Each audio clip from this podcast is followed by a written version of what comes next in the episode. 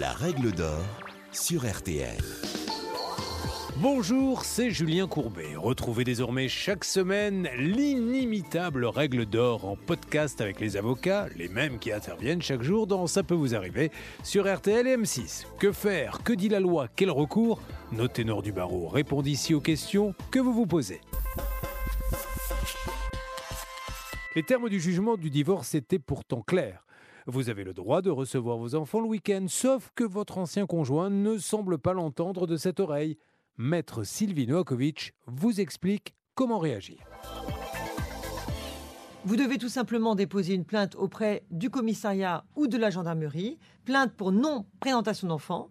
Il faut savoir qu'il s'agit d'un délit puni par l'article 227.5 du Code pénal et la peine prévue est de 1 an d'emprisonnement, 15 000 euros d'amende. Donc vous allez déposer votre plainte, mais si vous n'avez pas de réponse dans les trois mois du procureur dans la publique, vous devez alors lui adresser une lettre commandée avec accusé de réception pour lui demander quelle suite il entend donner à la plainte. Si il ne répond pas, vous avez la possibilité, et je vous conseille pour ça de saisir un avocat, de faire délivrer une citation directe devant le tribunal correctionnel, car vous aurez alors une date d'audience et vous pourrez le faire juger rapidement. Donc c'est la solution la plus rapide et efficace qui existe.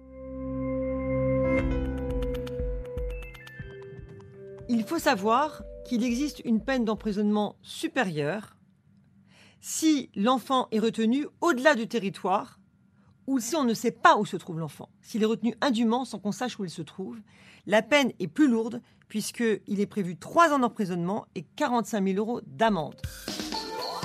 Vous venez d'écouter le podcast des règles d'or de l'émission Ça peut vous arriver.